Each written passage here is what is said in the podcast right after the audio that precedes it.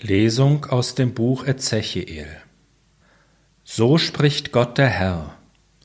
Siehe, ich öffne eure Gräber und hole euch mein Volk aus euren Gräbern herauf.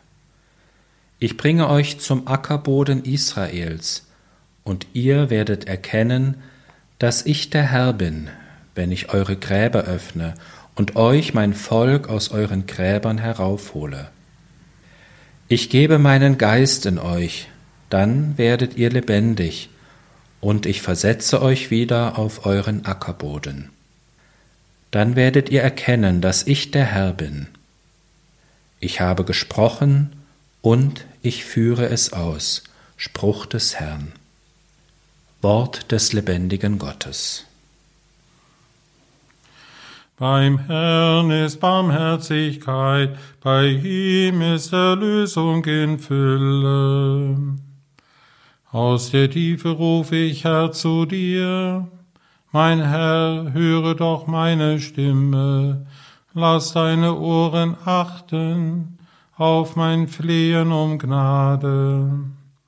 Beim Herrn ist Barmherzigkeit, bei ihm ist Erlösung in Fülle. Würdest du, Herr, die Sünden beachten, mein Herr, wer könnte bestehen? Doch bei dir ist Vergebung, damit man in Ehrfurcht dir dient. Beim Herrn ist Barmherzigkeit, bei ihm ist Erlösung in Fülle. Ich hoffe auf den Herrn, es hofft meine Seele, ich warte auf sein Wort, meine Seele wartet auf meinen Herrn, mehr als die Wächter auf den Morgen, ja mehr als die Wächter auf den Morgen. Beim Herrn ist Barmherzigkeit, bei ihm ist Erlösung in Fülle. Israel warte auf den Herrn, denn beim Herrn ist die Huld, bei ihm ist Erlösung in Fülle. Ja, er wird Israel erlösen aus all seinen Sünden. Beim Herrn ist Barmherzigkeit, bei ihm ist Erlösung in Fülle. Lesung aus dem Brief des Apostels Paulus an die Römer. Schwestern und Brüder, wer aber vom Fleisch bestimmt ist, kann Gott nicht gefallen. Ihr aber seid nicht vom Fleisch, sondern vom Geist bestimmt, da ja der Geist Gottes in euch wohnt. Wer aber den Geist Christi nicht hat, der gehört nicht zu ihm. Wenn aber Christus in euch ist, dann ist zwar der Leib tot aufgrund der Sünde, der Geist aber ist Leben aufgrund der Gerechtigkeit. Wenn aber der Geist dessen in euch wohnt, der Jesus von den Toten auferweckt hat, dann wird er, der Christus von den Toten auferweckt hat, auch eure sterblichen Leiber lebendig machen, durch seinen Geist, der in euch wohnt. Wort des lebendigen Gottes. Lob dir, Christus, König und Erlöser. So spricht der Herr, ich bin die Auferstehung und das Leben. Jeder, der an mich glaubt, wird auf ewig nicht sterben. Lob dir, Christus, König und Erlöser. Aus dem heiligen Evangelium nach Johannes. In jener Zeit war ein Mann krank, Lazarus aus Bethanien, dem Dorf der Maria und ihrer Schwester Martha. Maria war jene, die den Herrn mit Öl gesalbt und seine Füße mit ihren Haaren abgetrocknet hatte. Deren Bruder Lazarus war krank. Daher sandten die Schwestern Jesus die Nachricht, Herr, sieh, der, den du liebst, er ist krank. Als Jesus das hörte, sagte er, diese Krankheit führt nicht zum Tod, sondern dient der Verherrlichung Gottes. Durch sie soll der Sohn Gottes verherrlicht werden. Jesus liebte aber Martha, ihre Schwester und Lazarus. Als er hörte, dass Lazarus krank war, blieb er noch zwei Tage an dem Ort, wo er sich aufhielt. Danach sagte er zu den Jüngern, Lasst uns wieder nach Judäa gehen. Die Jünger sagten zu ihm, Rabbi, eben noch suchten dich die Juden zu steinigen, und du gehst wieder dorthin? Jesus antwortete, hat der Tag nicht zwölf Stunden? Wenn jemand am Tag umhergeht, stößt er nicht an, weil er das Licht dieser Welt sieht. Wenn aber jemand in der Nacht umhergeht, stößt er an, weil das Licht nicht in ihm ist. So sprach er. Dann sagte er zu ihnen, Lazarus, unser Freund, schläft, aber ich gehe hin, um ihn aufzuwecken. Da sagten die Jünger zu ihm, Herr, wenn er schläft, dann wird er gesund werden. Jesus aber hatte von seinem Tod gesprochen, während sie meinten, er spreche von dem gewöhnlichen Schlaf. Darauf sagte ihnen Jesus unverhüllt, Lazarus ist gestorben. Und ich freue mich für euch, dass ich nicht dort war, denn ich will, dass ihr glaubt, doch wir wollen zu ihm gehen.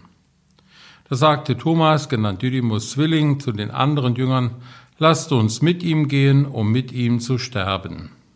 Als Jesus ankam, fand er Lazarus schon vier Tage im Grab liegen. Bethanien war nahe bei Jerusalem, etwa 15 Stadien entfernt. Viele Juden waren zu Martha und Maria gekommen, um sie wegen ihres Bruders zu trösten. Als Martha hörte, dass Jesus komme, ging sie ihm entgegen. Maria aber blieb im Haus sitzen. Martha sagte zu Jesus, Herr, wärst du hier gewesen, dann wäre mein Bruder nicht gestorben.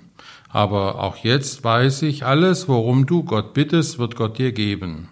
Jesus sagte zu ihr, dein Bruder wird auferstehen. Martha sagte zu ihm, ich weiß, dass er auferstehen wird bei der Auferstehung am jüngsten Tag. Jesus sagte zu ihr, ich bin die Auferstehung und das Leben. Wer an mich glaubt, wird leben, auch wenn er stirbt. Und jeder, der lebt und an mich glaubt, wird auf ewig nicht sterben. Glaubst du das? Martha sagte zu ihm, Ja, Herr, ich glaube, dass du der Christus bist, der Sohn Gottes, der in die Welt kommen soll. Nach diesen Worten ging sie weg, rief heimlich ihre Schwester Maria und sagte zu ihr, der Meister ist da und lässt dich rufen. Als Maria das hörte, stand sie sofort auf und ging zu ihm. Denn Jesus war noch nicht in das Dorf gekommen, er war noch dort, wo ihn Martha getroffen hatte. Die Juden, die bei Maria im Haus waren und sie trösteten, sahen, dass sie plötzlich aufstand und hinausging. Da folgten sie ihr, weil sie meinten, sie gehe zum Grab, um dort zu weinen. Als Maria dorthin kam, wo Jesus war und ihn sah, fiel sie ihm zu Füßen und sagte zu ihm, Herr, wärst du hier gewesen, dann wäre mein Bruder nicht gestorben. Als Jesus sah, wie sie weinte und wie auch die Juden weinten, die mit ihr gekommen waren, war er im Innersten erregt und erschüttert. Er sagte, wo habt ihr ihn bestattet? Sie sagten zu ihm, Herr, komm und sieh. Da weinte Jesus. Die Juden sagten, seht, wie lieb er ihn hatte. Einige aber sagten, wenn er dem Blinden die Augen geöffnet hat, hätte er dann nicht auch verhindern können, dass dieser hier starb? Da wurde Jesus wiederum innerlich erregt und er ging zum Grab. Es war eine Höhle, die mit einem Stein verschlossen war. Jesus sagte, nehmt den Stein weg. Martha, die Schwester des Verstorbenen, sagte zu ihm, Herr, er riecht aber schon, denn es ist bereits der vierte Tag. Jesus sagte zu ihr, habe ich dir nicht gesagt, wenn du glaubst, wirst du die Herrlichkeit Gottes sehen? Da nahmen sie den Stein weg Jesus aber erhob seine Augen und sprach, Vater, ich danke dir, dass du mich erhört hast. Ich wusste, dass du mich immer erhörst, aber wegen der Menge, die um mich herum steht, habe ich es gesagt, damit sie glauben, dass du mich gesandt hast. Nachdem er dies gesagt hatte, rief er mit lauter Stimme, Lazarus, komm heraus. Da kam der Verstorbene heraus, seine Füße und Hände waren mit Binden umwickelt, und sein Gesicht war mit einem Schweißtuch verhüllt. Jesus sagte zu ihnen, löst ihm die Binden und lasst ihn weggehen. Viele der Juden, die zu Maria gekommen waren und gesehen hatten, was Jesus getan hatte, kamen zum Glauben an ihn. Das ist das Evangelium unseres Herrn Jesus Christus. Am Passionssonntag, dem fünften Fastensonntag, werden in den Kirchen die Kreuze und schönen Altäre verhüllt. Wer einen Klappaltar hat, der hat ihn vielleicht schon am Beginn der Fastenzeit geschlossen. Jetzt wird es noch geheimnisvoller, wenn auch die Kreuze verhüllt sind. Das Fasten der Augen, so wird dieser Brauch genannt. Die schönen Kreuze und Bilder sollen verhüllt sein, um eine neue Aufmerksamkeit zu erregen. Mit größerem Interesse sollen wir diese religiösen Zeichen wieder anschauen, wenn sie am Karfreitag oder Ostern wieder zu sehen sind. Für die Gläubigen ist im Jahre 2020 an diesem Tag noch viel mehr verschlossen, denn sie können nicht wie gewohnt am Gottesdienst teilnehmen. Das Fasten der Augen und Ohren kann dann gemildert werden, wenn die Gottesdienste gestreamt oder per YouTube in den Wohnungen mitgefeiert werden. Natürlich sagen alle, das ist ja schön, aber es ist doch etwas anderes, ob ich den Gottesdienst im Kirchenraum oder in der Wohnstube mitfeiere. Mir fehlen die Gemeindemitglieder, mit denen ich sonst beten und singen konnte, sagte eine Frau in einem Fernsehinterview. Wer die freie Zeit in diesen Tagen als Christ gut ausfüllen möchte, kann den langen Text des heutigen Evangeliums nachlesen. Ich habe ihn heute vorgetragen, weil wir ja Zeit haben. Im Gottesdienst wird oft die Kurzfassung genommen, um ausreichend Zeit für Lieder, Predigt und vielleicht auch die Segnung der Taufbewerber zu haben, die ja sonst zu den Stärkungsriten vom dritten bis fünften Sonntag in die Kirchen eingeladen sind. Wir nehmen uns Zeit für dieses lange Evangelium, in dem verschiedene Personen uns vorgestellt werden, die über das Sterben des Lazarus nachdenken. Da ist die Rede von den Geschwistern Lazarus, Maria und Martha aus Bethanien. Lazarus ist krank. Dann gibt es die Gruppe von Jesus und seinen Jüngern, die von der Krankheit des Lazarus durch Maria und Martha erfahren hatten. Letztlich gibt es die vielen Juden, die als Trauergesellschaft sich eingefunden haben. Diese Gemeinde ist neugierig und findet durch die Erfahrungen am Grab des Lazarus zum Glauben. Geheimnisvoll sind für die Jünger die Reaktionen Jesu auf diese Nachricht, dass sein Freund Lazarus krank ist. Diese Krankheit wird nicht zum Tod führen, sondern dient der Verherrlichung Gottes. Wer kann das verstehen? Dann das geheimnisvolle Wort vom Licht im Menschen, das der Mensch braucht, um nicht anzustoßen, wenn er umhergeht. Dann das seltsame Wort Jesu, dass er froh ist, nicht beim Sterben des Lazarus dabei gewesen zu sein. Und die Begründung, damit ihr glaubt. Auch im Gespräch Jesu mit Martha über den Messias und seine Kraft, ewiges Leben zu schenken, gibt es schon etwas Licht, aber es kommt nur langsam zum Strahlen. Selbst die Worte Jesu zu Martha vor der Graböffnung sind seltsam. Martha hatte nur auf den Verwesungsgeruch hingewiesen und Jesus appelliert an den Glauben, an die Auferstehung. Geheimnisvoll sind letztlich die Worte Jesu im Gebet zu seinem Vater und der Befehl an Lazarus, komm heraus. Vielleicht können wir sogar sagen, der Glaube an Jesus nach diesem Ereignis ist geheimnisvoll.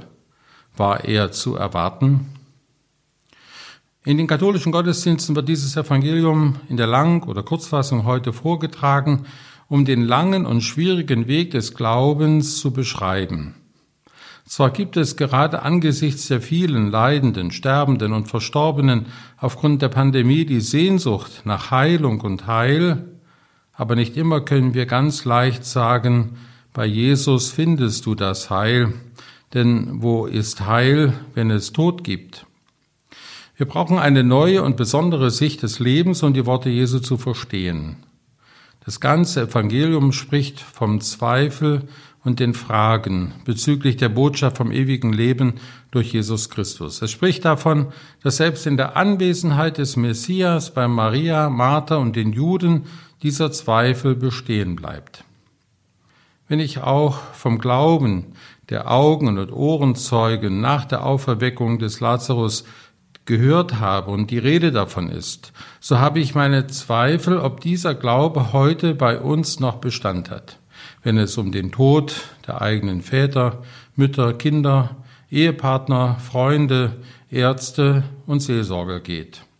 Rein theoretisch Glauben ist etwas anderes als existenziell den Glauben annehmen und leben. Dazu werden wir als Leser und Hörer des Evangeliums in der Fastenzeit eingeladen. Der Prophet Ezechiel, von dem in der alttestamentlichen Lesung berichtet wurde, kann schon lange Zeit vor dem Kommen Jesu von der Macht Gottes über Grab und Tod berichten. Die Sehnsucht nach dieser Macht Gottes ist alt und verständlich, vielleicht so etwas wie die Ursehnsucht des Menschen. Der Apostel Paulus bekennt sich vor der Gemeinde in Rom dazu, dass mit Tod und Auferstehung Jesu Christi die Erfüllung dieser Sehnsucht geschehen ist. Der sterbliche Leib des Menschen wird lebendig gemacht. Für mich ist dieses Evangelium eine Herausforderung meines Glaubens an Jesus Christus, der uns über die Schwelle des Todes führen und begleiten kann. Wie aber können alle getröstet werden, die diese Botschaft nicht kennen oder die sie ablehnen? Im Zusammenhang mit der Betreuung unserer Kolumbarien und auch der Grabstätten auf dem Hauptfriedhof für Christen und Nichtchristen haben sich schon viele Gespräche ergeben, wo die Frage nach der Hoffnung über die Todesschwelle hinaus gestellt wurde und nach einer Antwort verlangte. In einem Gespräch sagte ein älterer Herr, ich werde in den Gedanken meiner Kinder und Enkel weiterleben. Das ist meine Hoffnung.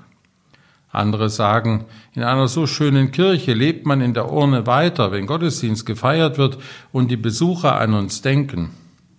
Es gibt Familienfotos mit Urne bei einer Trauerfeier mit der Begründung, der Tote gehört doch weiterhin zur Familie. Manchmal wird der Verstorbene, dessen Asche in der Urne vor der versammelten Trauergemeinde steht, im Nachruf der Angehörigen persönlich angesprochen, als ob er es noch hören könnte. Das ist für uns Christen kein Problem. Aber ich dachte mir, wenn ich nicht an die Auferstehung glaube, kann ich doch den Toten, der als Asche vor mir ist, nicht ansprechen. Oder doch? Ist da doch noch jemand, der mich hört? Ich spüre immer wieder die Sehnsucht, die Ursehnsucht nach Auferstehung und ewigem Leben. Ich werde dann immer neu dankbar für die gute Nachricht von Jesus Christus, der seinen Freund Lazarus ins irdische Leben zurückgerufen hat um zu zeigen, dass er Leben geben kann, das sogar ewig sein wird. Wer bei Jesus Christus bleibt, hat jetzt schon Anteil an diesem Leben. Im Wort und Sakrament will er bei uns sein. Wenn uns auch derzeit der Zugang zu den Sakramenten erschwert ist und schwer Kranke in Isolation durch eine Generalabsolution Sündenvergebung zugesprochen bekommen können, eine sehr außergewöhnliche Form des Bußsakramentes, die kirchlich geregelt ist, aber bei mir in den 40 Priesterjahren bisher niemals vorkam, so kann er uns nahe sein, wenn wir das Wort der Heiligen Schrift in die Hand nehmen oder im Dienst an den Hilfebedürftigen ihm begegnen, wie es Jesus im Gleichnis vom barmherzigen Samariter uns zugesagt hat. So sind die Ärzte, Krankenschwestern und Pfleger aber auch alle, die in den Lebensmittelgeschäften und an anderen lebensnotwendigen Stellen in diesen Tagen Dienst tun, Zeichen der Hoffnung, dass die Gesinnung der Nächstenliebe durch das Streben nach Fortschritt nicht verschüttet ist und damit ein Weg zur Gottesliebe möglich werden kann, die zur ewigen Liebe werden soll. Amen. In diesem Jahr sind die Karfreitagsfürbitten erweitert worden durch eine Fürbitte des Papstes, die in den Gottesdiensten eingefügt werden soll. Ich möchte sie jetzt schon einmal vortragen und einladen, dass in den kommenden Tagen auch diese Fürbitte in unseren Herzen weiter wirkt. Lasst uns auch beten für alle Menschen, die in diesen Wochen schwer erkrankt sind für alle, die in Angst leben und füreinander Sorge tragen, für alle, die sich in Medizin und in Pflege um kranke Menschen kümmern, für die Forschenden, die nach Schutz und Heilmitteln suchen. Und für alle, die Entscheidungen treffen müssen und im Einsatz sind für die Gesellschaft, aber auch für die vielen, die der Tod aus dem Leben gerissen hat. Allmächtiger, ewiger Gott, Du bist uns Zuflucht und Stärke. Viele Generationen haben dich als mächtig erfahren, als Helfer in allen Nöten. Steh allen bei, die von dieser Krise betroffen sind und stärke in uns den Glauben, dass du alle Menschen in deinen guten Händen hältst. Die Verstorbenen aber nimm auf in dein Reich, wo sie bei dir geborgen sind. Darum bitten wir durch Christus unseren Herrn. Amen.